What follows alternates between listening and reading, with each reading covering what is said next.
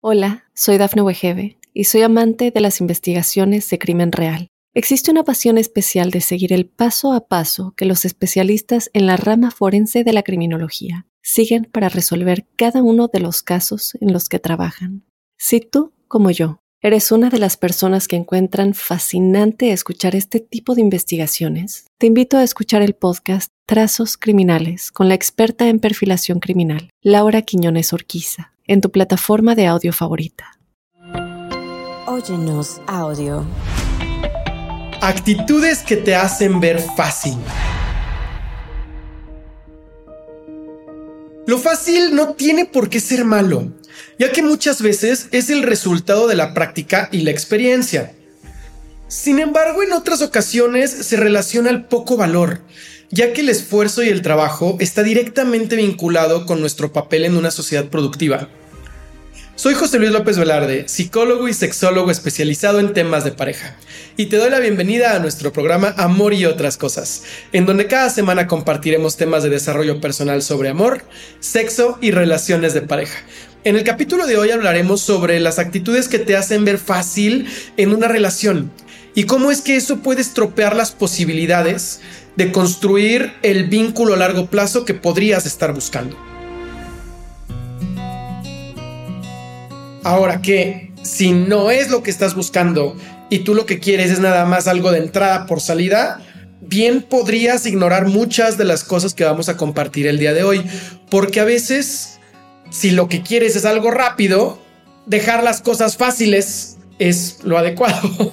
Y muchas veces también, ahorita, justo ahorita que lo estoy diciendo, que esto no lo tenía planeado, pero creo que tiene mucho sentido también comentarlo. Si tú ya tienes experiencia, como lo dije el principio, y ya tienes mucho tiempo haciendo estas cosas o escuchando estas cosas, ya me has acompañado aquí en Amor y otras cosas durante todos o la mayoría de los capítulos, y ya tienes saliendo con mucha gente, podrías darte lujo de hacer las cosas rápido y construir sobre el rápido anterior algo duradero para el próximo. El problema de hacer las cosas rápido o hacer las cosas fáciles no es que sean fáciles por sí mismas, es que al ser fáciles y rápidas, no te da el espacio necesario para poder apuntalar lo fundamental que te va a dar el siguiente escalón. Pero si resulta que tú tienes experiencia y eres muy bueno o eres muy buena y tienes mucha autoestima y tienes el conocimiento a la mano y en poco tiempo, fácil y rápido, puedes apuntalar esos pilares, bien podría también funcionar también podría funcionar. Pero con esto te estoy hablando de, alguien que, tenga cuando menos, no sé, 10, 15 acercamientos eh, románticos al año. Y no estoy hablando de salidas casuales, sexuales y ya. Estoy hablando de alguien con quien de verdad platiques, con quien de verdad profundices, con quien se hayan planteado si habrá o no habrá algo con qué avanzar en la relación de pareja. Y tú vas a decir, oye, 15 al año quiere decir uno al mes, es demasiado. No, porque al mes tendrías que estar saliendo con tres o con cuatro al mismo tiempo. Tendrías que estar saliendo con varias personas al mismo tiempo. Pero bueno, esto es como una nota al pie porque no quiero dejar en ti el, el paradigma de que lo fácil es malo, de que lo rápido es malo, porque no necesariamente. Ahora, yéndonos al otro concepto, hay algo que yo te quiero compartir. No sé si tú ya has escuchado alguna vez del efecto IKEA. IKEA es esta tienda de muebles en donde el concepto es que tú compras tu mueble bonito, desarmado, con la intención de que tú vayas a rearmarlo a, a tu casa. Ahora, mercadológicamente hablando, esto no se hace así porque resulte que es más barato que el cliente lo arme. Ellos bien podrían venderte el mueble armado y es lo mismo que lo montes en una camioneta y lo muevas a tu casa, a que montes la caja en una camioneta y luego tengas que llegar a tu casa a, a, utilizar toda una tarde en armar tu mueble. O sea, no es un tema de costos, es un tema de involucrarse con el producto e involucrarse con el resultado final. De eso es de lo que se trata. Cuando tú compras tu sillita o compras tu mueblecito para la cocina en IKEA o en alguno de esos lugares que venden muebles desarmados y llegas a tu casa y te estás toda una tarde armando el mueble, al final sientes que tu mueble es mucho más bonito de lo que creería cualquier persona que no haya invertido el tiempo que tú invertiste en armarlo. Tú vas a sentir que es muy lindo porque te tomó mucho tiempo armarlo. Y ese vínculo emocional que tú haces con el mueble, también lo haces con la marca y también lo haces con seguir construyendo así tu casa. Porque entonces tu casa la hiciste tú. Tú fuiste armando tu casa y esa sensación te, te, da autoestima, esa sensación te da fuerza y te da la habilidad de poder hacer otras cosas también bien. Por eso es que estos muebles son lo suficientemente fáciles para armar como para que cualquier adulto competente lo pueda armar, pero no son tan fáciles como para que sea, como para que no te sientas con mérito. Porque bien podrían hacer los muebles de tal manera que tú, como un Lego, que nada más le hicieras clic y ya no lo pudieras sacar como muchos juguetes de niños. Y ya, pero no. Necesitas muchas otras cositas para que sea suficientemente difícil que es lo mismo que pasó, este es un ejemplo clásico de Mercadotecnia 1.0, cuando salieron estas cajas para hacer pasteles, al principio dijeron, bueno, vamos a tener la gran invención porque podemos poner el huevo deshidratado, podemos poner la leche deshidratada, podemos poner la harina de lo que vayamos a utilizar, podemos poner el azúcar, podemos poner todo lo que queramos ya hecho polvo en la caja para que la ama de casa vaya y lo ponga en un traste y le ponga agua y lo meta al horno y salga el pastel. Pero resulta que siendo tan fácil, las amas de casa, que en este momento eran las únicas que utilizaban estas cajas, no es porque sea sexista, es porque así era, no sentían orgullo de decir yo hice el pastel.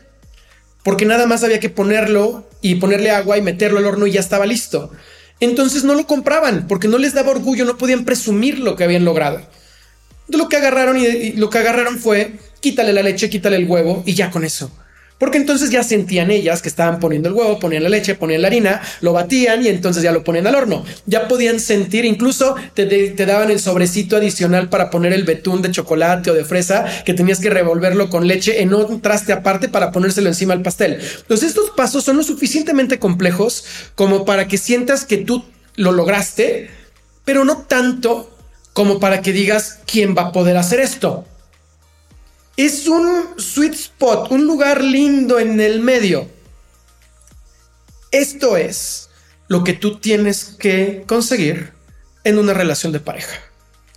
No puede ser tan fácil como para que no tenga mérito, pero tampoco puede ser tan difícil como para que diga, oye, espérate, yo nada más quería hacer unos brownies, o sea, no voy a ir a una exposición de, alta repostería, porque si es el caso, entonces se van a quedar en el camino tiene que ser un espacio en medio. Te voy a explicar cómo lograrlo en el siguiente bloque. Hola, soy Dafne Wegebe y soy amante de las investigaciones de crimen real. Existe una pasión especial de seguir el paso a paso que los especialistas en la rama forense de la criminología siguen para resolver cada uno de los casos en los que trabajan. Si tú, como yo, ¿Eres una de las personas que encuentran fascinante escuchar este tipo de investigaciones? Te invito a escuchar el podcast Trazos Criminales con la experta en perfilación criminal, Laura Quiñones Orquiza, en tu plataforma de audio favorita. Te voy a dar ahora dos cosas que te van a servir. Una, que te va a ayudar a darle más esfuerzo, digamos, y otra que te ayudaría a hacerlo mucho más fácil. Para que tú te muevas, sepas que una te va a mover para un lado y la otra te va a mover para el otro para que se convierta esto en una balanza y tú sepas en dónde le quitas y le pones pesas. Cuando tú asocias emociones positivas o negativas, sea la emoción que sea, pero asocias emociones del otro contigo, punto para ti. Punto inconsciente para ti. La gente va a querer estar contigo. Pero resulta que eso es difícil. Es difícil lograr esto. No, por eso es que yo te digo muchas veces en otros episodios acá en Amor y otras cosas, que irte la primera cita a tomar un café es una terrible idea. O irte a comer, o irte a cenar, o irte a algún lugar en donde tengas una silla, una mesa y tengan que verse la cara mutuamente por un par de horas. Y peor aún, si crees que es buena idea extender ese par de horas a tres, cuatro horas. Y ese sería lo peor que podrías hacer y profundizamos en otros episodios. Sin embargo, es lo más fácil. Es lo más fácil. Decir, vámonos a un café, vámonos a un restaurante, te invito a comer. Es lo más sencillo de que recordemos que lo fácil es lo que no queremos. Pero casi todo el mundo está por ahí. ¿Qué sería lo difícil? Lo difícil sería decir, oye, ¿qué te parece si, en, si vamos de primera cita, te invito a un parque de diversiones, te invito a un Six Flags, te invito a Disney, te invito a algún lugar, o sea, vaya, si vives en la misma ciudad, ¿verdad? No la vas a llevar de viaje o no lo vas a llevar de viaje. Pero si ustedes viven en Los Ángeles y pueden ir a Disney, sería una buena idea. Si ustedes viven en alguna ciudad donde hay un parque de diversiones que tenga montañas rusas, puede ser una buena idea. Si ustedes viven en algún lugar cerca del mar en donde puedan ir a bucear, es una buena idea. Que estén en una ciudad donde haya una montaña montaña popular donde pueden ir a subir la montaña, es una buena idea. Que no tengas ninguna de las anteriores. Bueno, en tu ciudad habrá el centro de la ciudad, donde puedan ir a caminar o subirse a algún carrito bonito que los lleva a pasear a la ciudad. Necesitas alguna actividad que mueva emociones. Mientras las emociones sean más intensas, mejor.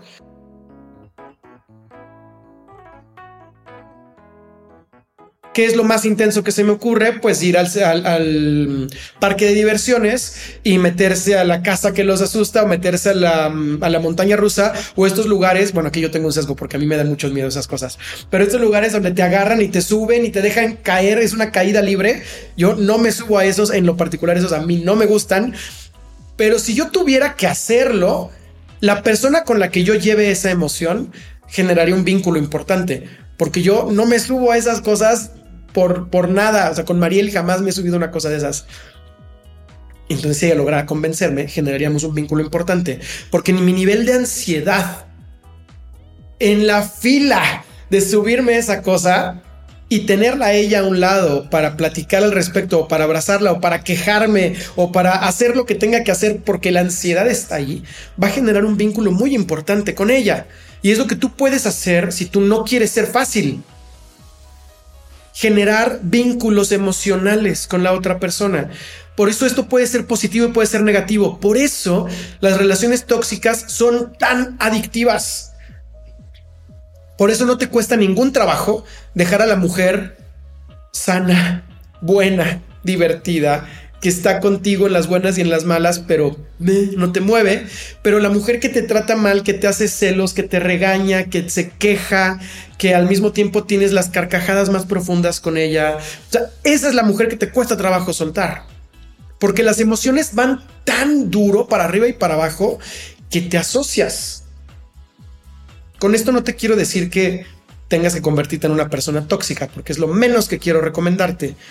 Lo que quiero señalar es que el esfuerzo que representa pensar en situaciones que vinculen emociones del otro contigo es lo que va a generar que el otro se quiera, no, no que se quiera, porque eso es automático, estamos en una etapa de enamoramiento, es lo que va a generar que el otro se enamore de ti, que el otro no sepa por qué no puede dejar de pensar en ti, es por este vínculo emocional, que es lo contrario, lo fácil. Sería, pues nada más me voy por un cafecito y listo que es justo lo que no queremos hacer.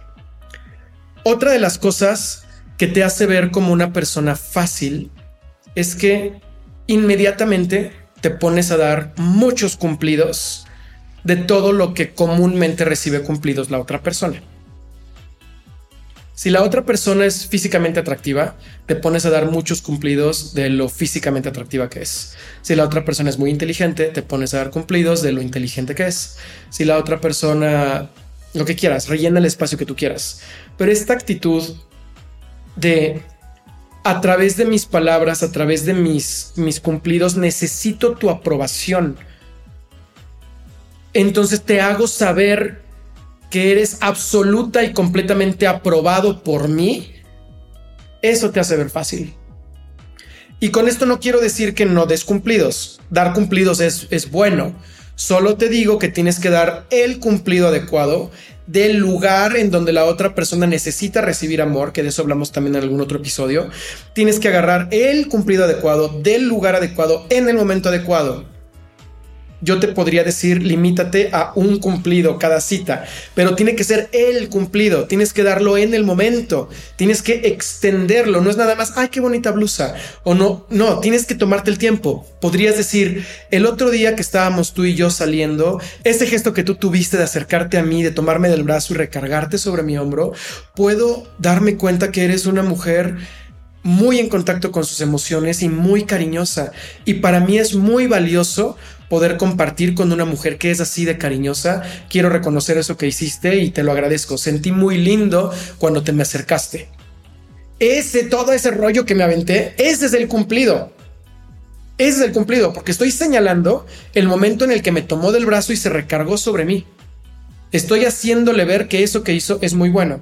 Si yo estuviera todo el día diciéndole todas esas otras cosas que me gustaron de ella, que a lo mejor sí me gustaron, pero las digo todas, caigo en el otro extremo de ser, ser muy fácil y eso no ayuda para el proceso de construcción de pareja. En el siguiente bloque te explico siguientes dos técnicas.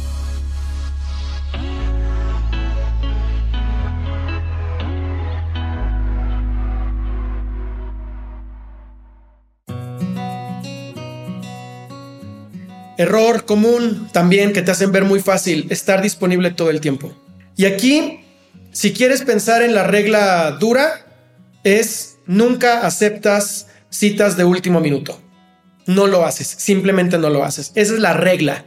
Ahora quiero decirte también que a veces se puede romper la regla. A veces. Pero a veces, no siempre. En la gran mayoría. Hola, soy Dafne Wegebe y soy amante de las investigaciones de crimen real. Existe una pasión especial de seguir el paso a paso que los especialistas en la rama forense de la criminología siguen para resolver cada uno de los casos en los que trabajan. Si tú, como yo, eres una de las personas que encuentran fascinante escuchar este tipo de investigaciones, te invito a escuchar el podcast Trazos Criminales con la experta en perfilación criminal, Laura Quiñones Orquiza, en tu plataforma de audio favorita de los escenarios. Tú quieres que la otra persona planee el tiempo para estar contigo. Tiene que estar en la agenda, tiene que estar construido, no nada más porque necesitas ese tiempo para construir la anticipación y que la anticipación te dé un mayor contacto y mayor profundidad. De hecho, hay otro episodio en donde hablamos de esta anticipación, esta tensión, incluso en la parte sexual, como es más importante que el evento por sí mismo. En general, en la relación de pareja funciona igual. Si tú aceptas las cosas de último minuto, no te da oportunidad a construir esta tensión. Y si no hay tensión, entonces no hay fuerza para el contacto. Y si no hay fuerza para el contacto, no hay enamoramiento. Necesitamos la para que el contacto tenga fuerza. Por eso es que tú no aceptas citas de último minuto. Esa es la, la idea. Otra idea importante es porque tú ya tienes tu vida llena. En teoría, tienes tantas cosas tan valiosas y tan bonitas construidas en tu vida que ya está tu día y tu mañana y tu pasado mañana y tu semana planeados. Si él o ella quieren participar de tu vida bonita, porque tu vida ya es bonita, no le estás esperando a ella para que tu vida sea bonita, tiene que hacer fila, tiene que esperar. Ahora, si tú le haces una cita de aquí a 15 días o de aquí a 20 días o de aquí a un mes, entonces es demasiado grande. Recordemos esta, esta anécdota de que por un lado la caja que ya tiene todo es demasiado fácil, pero el postre de exhibición es demasiado complicado. Tiene que estar en medio. No le vas a decir que sí a la cita dentro de media hora, pero no le vas a decir, oye, háblale a mi asistente y nos ponemos de acuerdo en 15 días. Aunque tengas asistente, no lo vas a hacer así. Tienes que hacerlo más fácil, pero no tanto. Es el siguiente punto en cuanto a los tiempos y en cuanto a las citas. Y el siguiente consejo, que también te hace ver muy fácil, que también es muy malo, es hablar mal de ti con la intención consciente o inconsciente de que el otro te rescate dices tus errores, dices tus problemas, dices lo mal que está pasando en tu vida, que a ver, ojo, todos tenemos cosas que nos van mal en nuestra vida, todos y todas tenemos situaciones vulnerables, todos y todas necesitamos un, apapacho, un abrazo, un cariño, una palabra de aliento, un cumplido, eso no te lo niego, sí sé que lo necesitas, yo también lo necesito. Y El extremo de muy fácil es cuando estás constantemente aventando estos comentarios, buscando que la otra persona te renueve y te reafirme tu autoestima. Eso tampoco funciona. Tampoco funciona si quieres algo a largo plazo. Si quieres algo a corto plazo, a lo mejor sí va a funcionar mucho. Porque le, da tanto poder al otro. Al tú perder todo tu poder, ¿a dónde crees que se va el poder en la relación? Tú lo pierdes todo, se lo das al otro. Y si el otro también está buscando algo fácil, ¿qué crees que va a hacer con el poder que tiene? Tomar lo que quiere ¿Y qué es lo que quiere de ti? Puede querer un contacto emocional fuerte para pedirte algún permiso, para sacarte algún favor, o un contacto intelectual grande para sacarte alguna recomendación de negocios, o un contacto físico importante para acostarse contigo. Pero el otro quiere algún beneficio porque quiere algo rápido. Te ve como el el puente entre el resultado que quiere y el aquí y el ahora. Y si tú le das todo el poder al otro a través de estar en una situación vulnerable, el otro va a agarrar ese poder y lo va a ejecutar para conseguir lo que quiere. No es personal. No es una mala persona.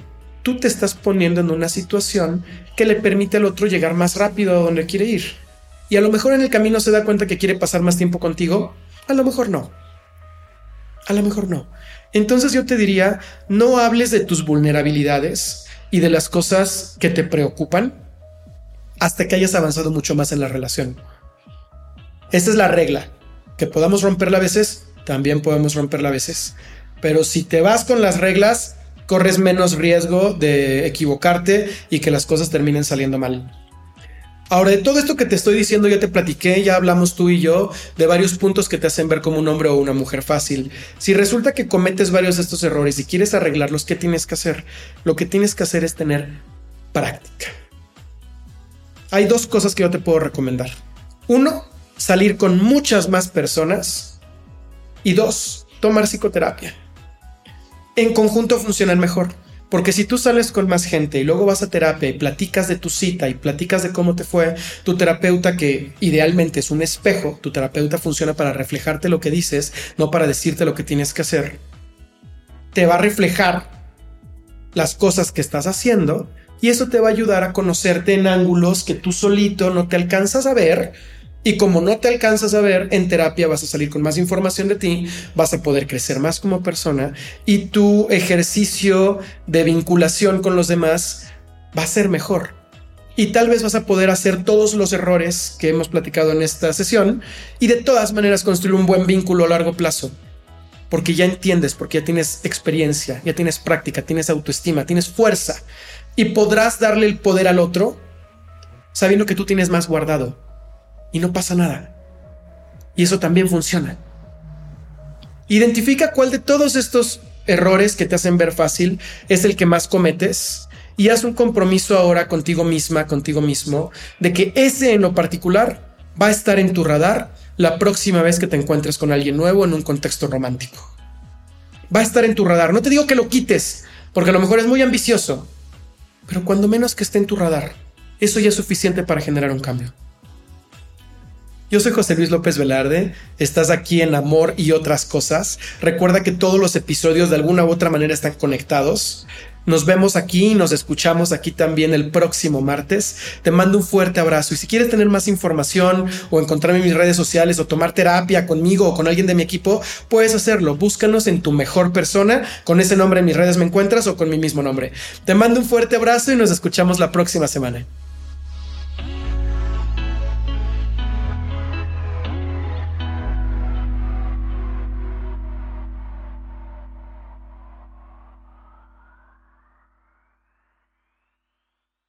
Hola, soy Dafne Wegebe y soy amante de las investigaciones de crimen real. Existe una pasión especial de seguir el paso a paso que los especialistas en la rama forense de la criminología siguen para resolver cada uno de los casos en los que trabajan. Si tú, como yo, eres una de las personas que encuentran fascinante escuchar este tipo de investigaciones, te invito a escuchar el podcast Trazos Criminales con la experta en perfilación criminal, Laura Quiñones Orquiza en tu plataforma de audio favorita.